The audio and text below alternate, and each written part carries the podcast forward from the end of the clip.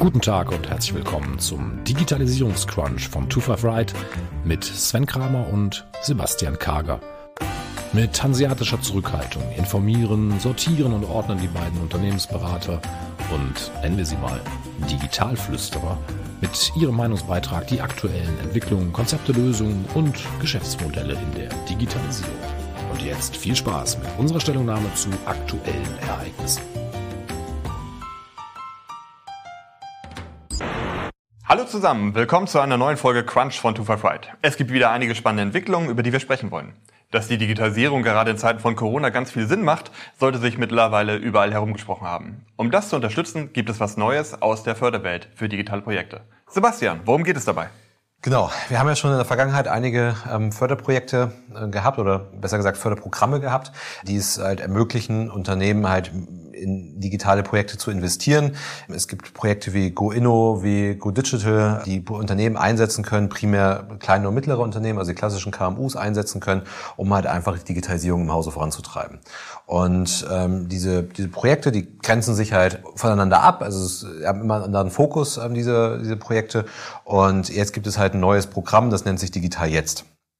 Es ist nicht ganz neu, muss man dazu sagen. Ich glaube, seit ungefähr Mai ist es äh, öffentlich, dass es das gibt. Und dieses Programm richtet sich halt auch wieder an mittelständische Unternehmen. Ähm, allerdings geht man jetzt nicht auf, auf 100 Mitarbeiter, wie es bei zum Beispiel bei Good Digital der Fall ist, sondern auf drei bis 499 Beschäftigte äh, in einem Unternehmen. Und ich glaube auch, es sind auch Handwerksbetriebe und freie Berufe sind, glaube ich, auch mit abgebildet. Genau, also freie Berufe sind diesmal auch mit dabei. Das war bei Good Digital und bei GoInno war das noch ausgeschlossen.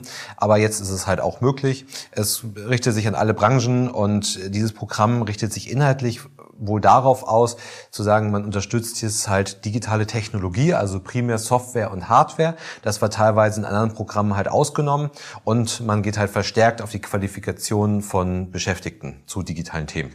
Beantragen kann man das Ganze ab 7. September. Die maximale Förderhöhe beträgt 50.000 Euro. Wie sich das zusammensetzt, ist noch ein bisschen undurchsichtig, wie ich finde. Es gibt so einen Bonusprozentpunktesatz. Ähm, man kann zum Beispiel bis 50 Mitarbeiter bekommen 50 Prozent Förderung plus eventuelle Bonusprozentpunkte. Bis 250 Mitarbeiter bekomme ich 45 Prozent Förderung plus eventuelle Bonusprozentpunkte.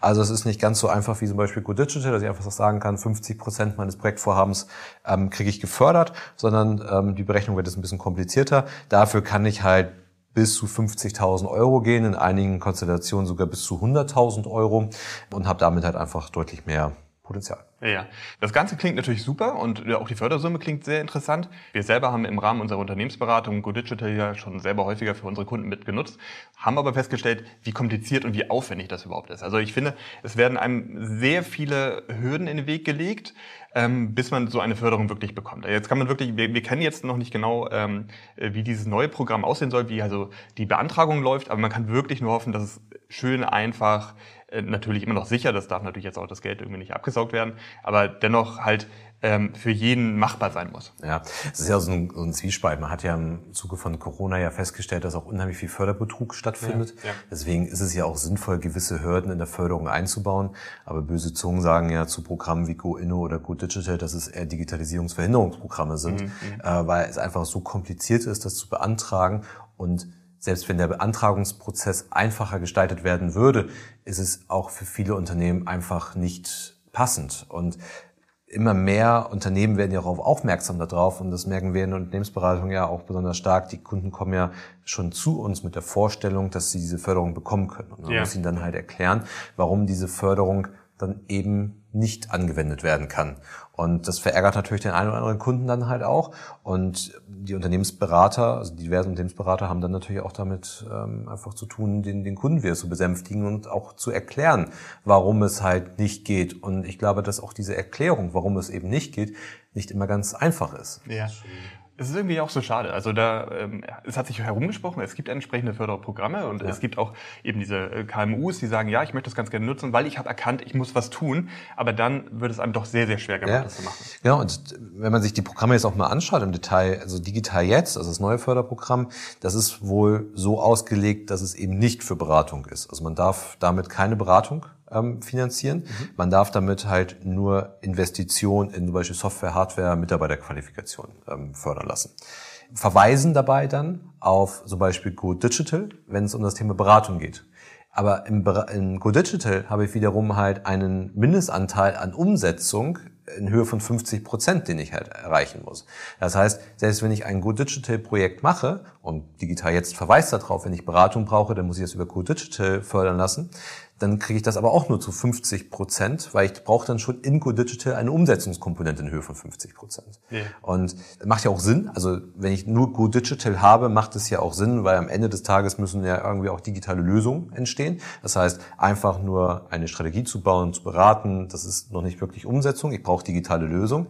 Gerade jetzt mit diesem Programm macht es ja dann vielleicht auch Sinn, die Core Digital Richtlinien ein bisschen zu erweitern und zu sagen, da kann ich echt beraten. Und wenn es dann um Investitionen in Technologie geht, also Anschaffung, Miete oder was auch immer, dann kann ich halt auf dann jetzt digital gehen und mir, mich da dann halt weiter unterstützen lassen. Aber das ist natürlich ein ganz schön großer Dschungel und das ist gar nicht so einfach zu verstehen und von außen irgendwie zu betrachten. Plus, wir haben uns natürlich in diese Themen irgendwie auch mal reingearbeitet, um unsere Kunden entsprechend äh, beraten zu können und haben festgestellt, wie viele Dokumente es dort zu sichten gibt, wie viele, auf wie viele Themen man da irgendwie achten muss und welche Anforderungen man erfüllen muss. Und deswegen haben wir uns überlegt, ähm, dass wir mal versuchen wollen, das Ganze ein bisschen aufzudröseln, dass wir irgendwie so einen, diesen Dschungel an Fördermöglichkeiten einfach mal ein bisschen äh, lichten. Und ähm, wir werden wahrscheinlich in einer späteren Folge nochmal drüber sprechen, aber ähm, wir würden das ganze Thema einfach mal ja, aufarbeiten und bereitstellen bei Two for Friday. Genau, es ist ja auch nicht nur jetzt zwei oder drei Programme, die es Richtig. dort gibt. Wie du sagst, es ist ein relativ breiter Dschungel halt aufgestellt.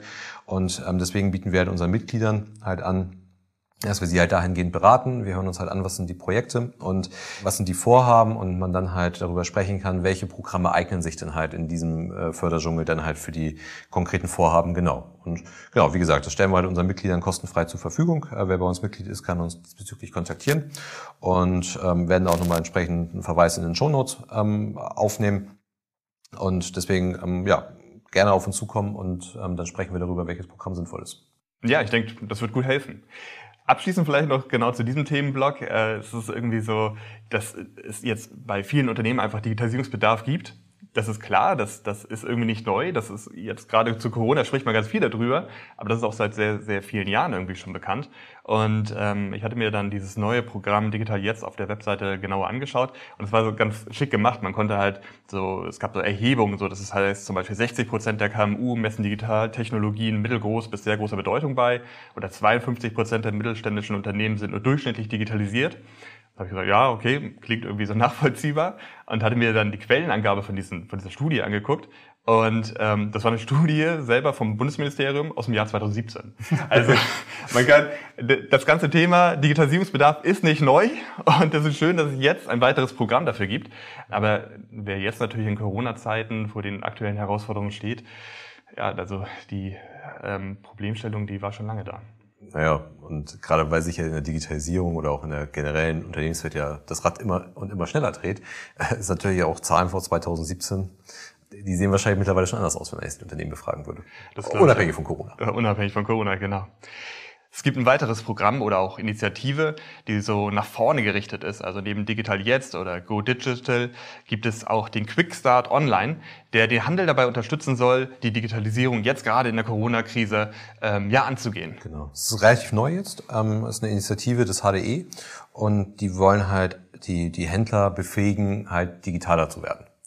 Und wenn ich das richtig verstanden habe, dann ist das ein ja, eine Art, eine Art Fortbildungsprogramm, was ich online halt machen kann. Ich kann dort halt, ja, so eine Art E-Learning-Portal habe ich halt ähm, und kann dann auch kostenlos diese Inhalte dort konsumieren und kann mich halt als Händler, primär stationärer Händler, darauf ist es ausgerichtet, dann einfach befähigen lassen, mich weiterbilden, ähm, so ein Thema Digitalisierung.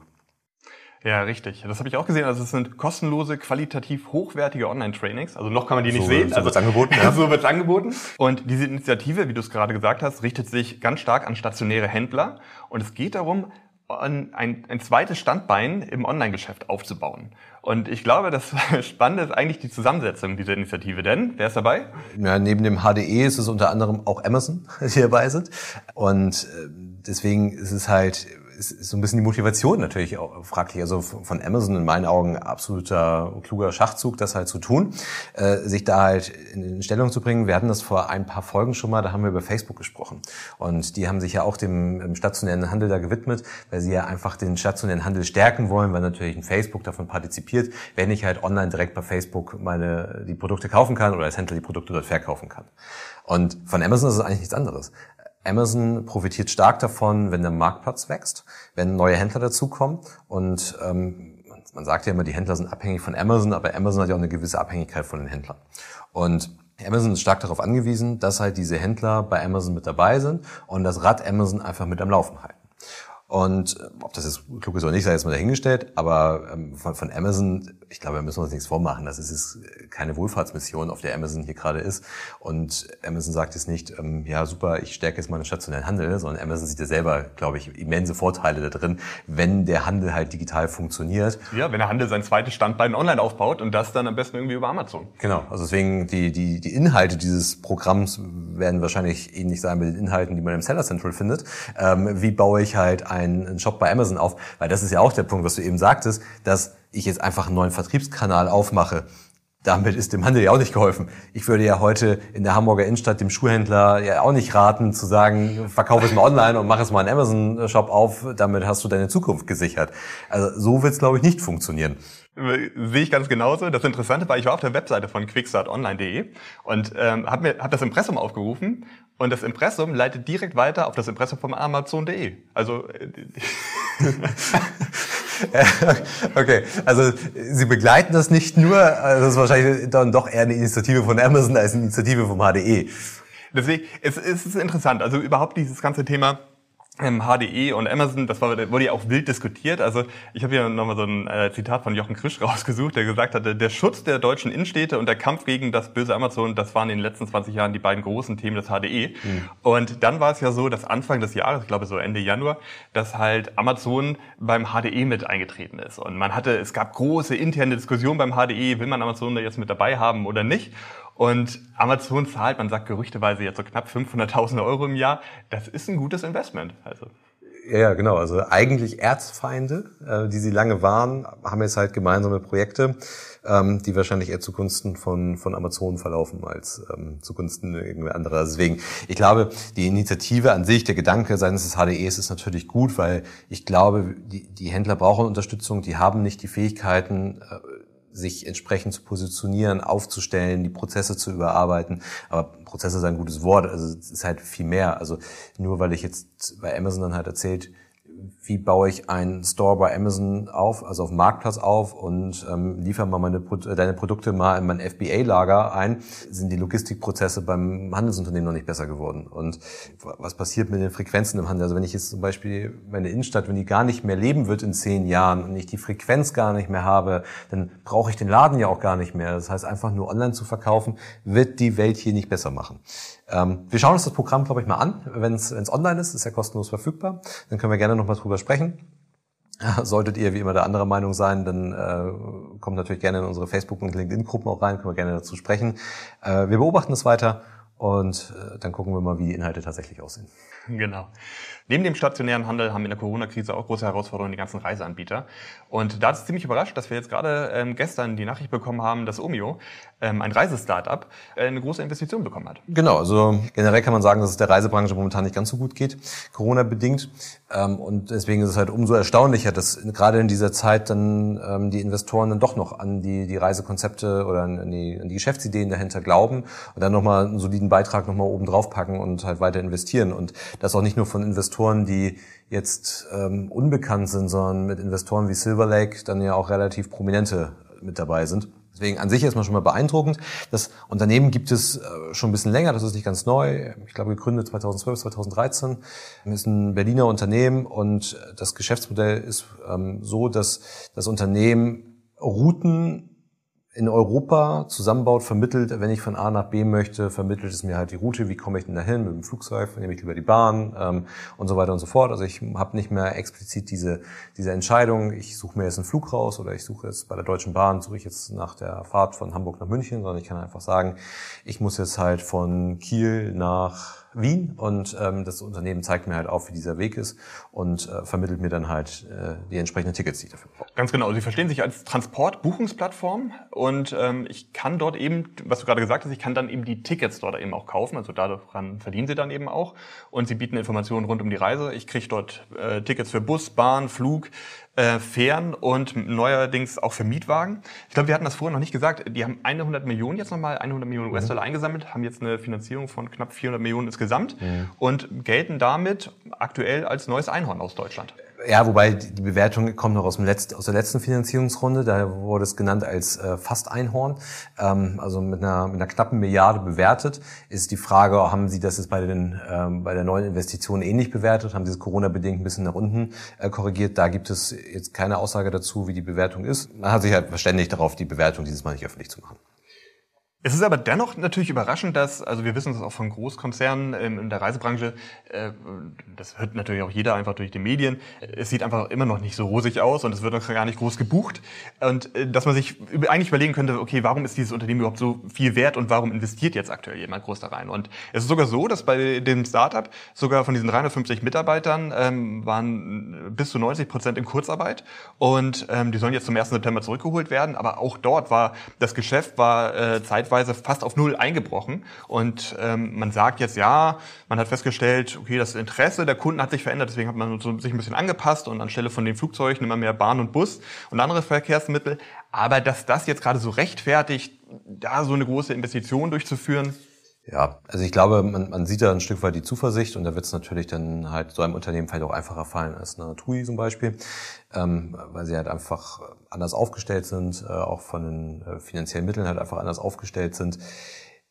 Ganz interessant wäre halt nochmal, ähm, vielleicht sind noch gar keine neuen Investoren mit an Bord gegangen. Das wäre vielleicht ein Indiz dafür, dass man halt hier entweder eine Finanzierungsrunde durchgeführt hat, die sowieso schon geplant war und vielleicht jetzt auch einfach nur verkündet wurde, ähm, vielleicht auch schon ein bisschen länger ähm, her ist, dass sie durchgeführt wurde.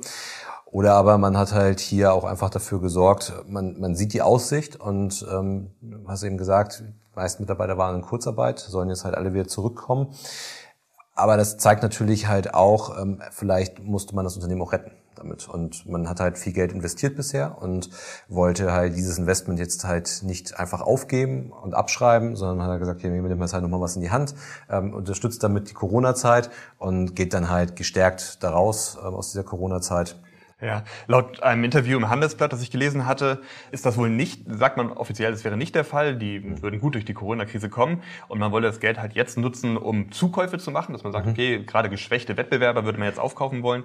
Aber ja. das ist natürlich eine Situation, wir haben darüber schon mal gesprochen, da wurde schon in viele Sachen wurde viel Geld investiert und die muss ich jetzt irgendwie retten ja. und äh, investiere ja. weiter. Ja, also ich glaube auch, ähm, das ist ein ganz schönes Beispiel dafür, dass man dass man halt diese Krise halt auch nutzen sollte, sich neu aufzustellen und ähm, das als Chance nutzen sollte. Wir wissen natürlich nicht, ob die Reisewelt nächstes, übernächstes Jahr oder auch noch später irgendwann wieder so aussieht wie vor der Corona-Zeit. Aber ich glaube, dass man diese Krise halt schon nutzen kann. Und das, dieses Beispiel zeigt es halt einfach, sich anders zu positionieren, vielleicht Zukäufe zu tätigen, sich über komplementäre Geschäftsmodelle vielleicht Gedanken zu machen, die einem jetzt in der Corona-Zeit ein bisschen unabhängiger macht von seinem eigentlichen Kerngeschäftsmodell und man einfach diese Zeit nutzt und sich einfach zu erneuern. Ja, absolut richtig. Man muss auch sagen, dass das Unternehmen an sich, also ich, wir wollen das auch gar nicht kleinreden, ne? das ist ja schon irre, was sie gemacht haben ja, über die klar. letzten Jahre, weil es war ja, es war ein unglaublich mühseliger Prozess, über Jahre die Verträge mit den kommunalen Verkehrsunternehmen irgendwie zu schließen und ihre Daten in diese Plattform zu integrieren. Mhm. Das ist mit ein Grund, warum sie letzte Woche äh, eine Beschwerde bei der EU angekündigt haben, zusammen mit Flixbus, Get Your Guide, Trivago und Home2Go, einfach aufgrund der ähm, Datennutzung von Google zum Beispiel. Okay. Und zweiten Punkt, sie sind auch stark geworden bei der EU-Wettbewerbskommissarin aufgrund äh, der milliardenschweren Hilfen der Bundesregierung bei, bei der Bahn. Also, mhm. und sie engagieren sich sehr stark und haben da auch mittlerweile was aufgebaut, was sie ähm, ja zu verteidigen wissen. Ja. Ich selber würde sagen, also wir, wir sehen definitiv die Potenziale und die Möglichkeiten. Und mir fällt, wenn ich mir das so anschaue, okay, ich habe so eine zentrale Plattform, wo ich dann irgendwie vom ähm, äh, Mietwagen über die Fähre und so weiter alles buchen kann und die Bahn, fällt mir ein ganz ähnliches Geschäftsmodell und auch ein Wettbewerber ein, und zwar Uber. Auf den ersten Blick vielleicht für viele Uber einfach nur so ein Taxischreck, aber in meinen Augen ist es eigentlich vielmehr eine zentrale Mobilitätsplattform. Mhm. Denn die Uber-App. In der Uber-App kann ich momentan schon Zug- und Bustickets in Denver kaufen, Motorräder in Paris mieten, Jumpfahrräder in Berlin. Ich kann sogar Fähren darüber buchen. Hubschrauber in New York ist möglich. Dann habe ich den klassischen Fahrdienst. Darüber hinaus bringt mir Uber Eats irgendwie noch den Starbucks-Kaffee. Medikamente und Lebensmittel sollen auch noch kommen. Und das alles in einer zentralen Mobilitätsplattform. Ja. Und diese Mobilitätsplattform, eigentlich groß was anderes ist es ja dann auch wieder nicht. Ja, okay, jetzt, jetzt könnte man sagen, ich bekomme bei Uber halt immer noch das Flugticket äh, von Frankfurt nach New York. Das bekomme ich noch nicht. Noch nicht? Also, dass man Fähren bekommt, hätte man, genau. glaube ich, auch nicht zuerst gedacht. Genau. Und ähm, was bei Omio mir halt aufgefallen ist, ist, man hat sich natürlich erstmal auf Europa konzentriert. Deswegen, wenn ich jetzt nach New York suche, ist es vielleicht nicht ganz fair. Aber wenn man halt sagt, man ist halt so eine Art Mobilitätsplattform und man vermittelt wirklich den Weg von A nach B, dann gehört es ja nicht nur dazu abzuwägen, fahre ich jetzt mit der Bahn, fahre ich mit dem Auto, fahre ich mit dem Flixbus, fahre, äh, fliege ich mit dem Flugzeug, sondern dann gehört es ja eigentlich dazu, einen Weg von Tür zu Tür mhm. mir aufzubauen. Und dann könnte man auf dieser Plattform halt schon drauf setzen, dass ich sage, wenn ich Kiel eingebe und nach sagen wir mal, nach Ismaning möchte, dass die Plattform mir halt schon sagt, okay, du steigst jetzt in Kiel in den ICE ein, der bringt dich nach Hamburg, da steigst du in die S-Bahn, fährst zum Flughafen, vom Flughafen fliegst du dann nach München und da steigst du, sagen wir mal, in ein Uber ein und äh, fährst dann halt nach Ismaning. Und das macht die Plattform tatsächlich nicht. Wenn ich da Kiel eingebe ähm, oder ich vielleicht auch ein, ein, eine Stadt eingebe, die vielleicht noch ein bisschen näher in Hamburg drin ist, dann sagt sie halt einfach, flieg ab Hamburg. Aber sie könnte mir ja theoretisch wirklich eine, eine Tür-zu-Tür-Verbindung halt raussuchen. Und da würde ich einen echten großen Mehrwert drin sehen, weil in der Regel habe ich ja irgendwie schon ein präferiertes Fortbewegungsmittel. Aber häufig muss ich die ja miteinander kombinieren. Und ähm, das da kommen wir eigentlich zum anderen Wettbewerber Google. Also kommen wir wieder zu Google Maps, ja. weil Google macht das halt schon. Google sagt halt, geh jetzt fünf Minuten zur Bushaltestelle, da gehst du in den Bus Nummer 61, mit dem fährst du zum nächstgelegenen Bahnhof, fährst mit der Regionalbahn in die nächstgelegene Stadt, fährst dann zum Flughafen, vielleicht ins Flugzeug. Also Soweit ist Google jetzt noch nicht, dass sie sagen mit dem Flugzeug, aber sie kombinieren ja schon unterschiedliche Verkehrsmittel miteinander. Richtig. Und sehe ich ganz genauso. Und das ist dann irgendwie aber auch das Interessante, inwieweit Umio dann halt irgendwie, ja, diese, diese unterschiedlichen Geschäftsmodelle ja, gegen die gegenhalten kann. Ja. Denn Uber hat eben noch verdammt viele andere Standbeine als nur in Anführungsstrichen diese äh, zentrale Mobilitätsplattform. Google genauso. Also die müssen sich jetzt nicht darauf, die müssen nicht nur darauf äh, sich verlassen, dass sie halt eine kleine Provision beim Vermitteln eines Bahntickets bekommen.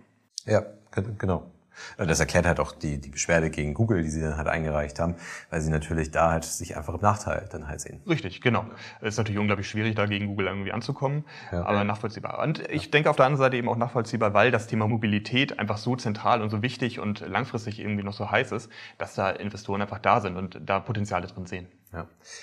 Bevor wir zum Schluss kommen, ähm, habe ich glaube noch eine kleine Anekdote. ähm, man sagt ja immer, totgesagte leben länger. Ganz genau.